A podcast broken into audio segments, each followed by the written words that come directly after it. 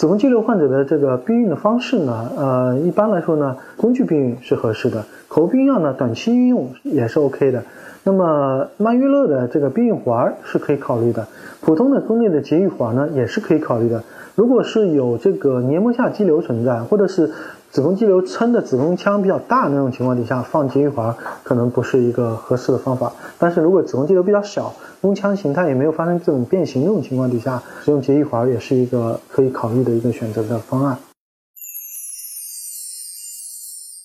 听众朋友们，大家好，我是龚晓明医生。我的新书《给身体的情书》出版了，